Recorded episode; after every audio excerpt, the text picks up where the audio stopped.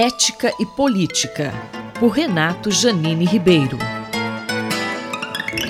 Professor Janine, o Instituto Brasileiro de Geografia e Estatística, o IBGE, está realizando o censo de 2022. Qual a importância do censo para a implantação das políticas públicas? O recenseamento, também chamado de censo, que no Brasil faz desde 1872 e de modo geral tem sido feito cada 10 anos, o segundo foi em 1890, houve um salto, e esse está atrasado uh, por falta de dinheiro ou mesmo de empenho do governo nele. O recenseamento não é apenas uma curiosidade para a gente saber quantos brasileiros existem, quantos são homens e mulheres, ou mesmo, que eu aconselho muito a vocês que deem um Google e procurem, saber se o seu nome próprio é qual na ordem dos nomes próprios.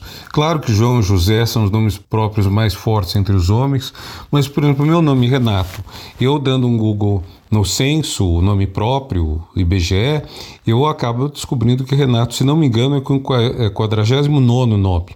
Até achei que está melhor do que eu pensava.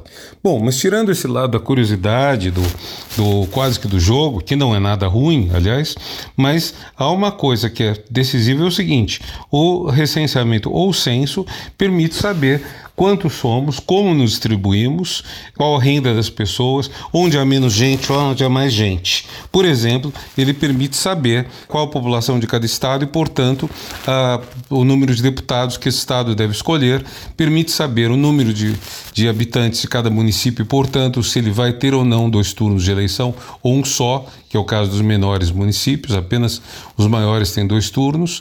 Enfim, uh, e também saber as condições sociais das pessoas, quer dizer, quantas casas têm saneamento básico, quantas casas tem rede de esgoto ligada na, na rede pública, quantas casas recebem água potável tratada pela concessionária de águas.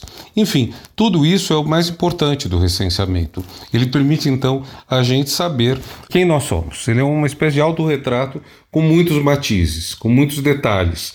E esses autorretratos são exatamente o que permite desenhar políticas públicas. Se descobrimos que determinado estado tem menos esgoto tratado, o que infelizmente acontece nos estados mais pobres e também nos municípios mais pobres, então sabemos que a prioridade lá vai ser você ter água potável e não jogar o esgoto apenas num, numa fossa ou pior ainda, num rio, num, no mar ou sei lá onde seja, em algo que depois vai ser utilizado pelas pessoas. Então, esse é o sentido do recenseamento que torna tão importante para o país fazê-lo e torna uma lástima termos atrasado dois anos. O último censo foi feito em 2010. A falta de atualização dos dados pode acarretar quais tipos de problemas? Justamente o fato de que não houve recenseamento em 2020 nem em 2021, está sendo feito apenas em 2022, esse fato é bastante preocupante, porque ele atrasou a nossa informação sobre nós mesmos. Vejam, por exemplo, algo que não, não, não é a finalidade do recenseamento, mas vejam, por exemplo, as pesquisas eleitorais. Elas, indicam, elas são baseadas na crença de que a população se distribui de determinada forma entre homens, mulheres, católicos, evangélicos, renda alta, renda baixa, educação superior e analfabetismo. Só que quando você uh, desatualiza isso, você fica sem saber exatamente como o país está.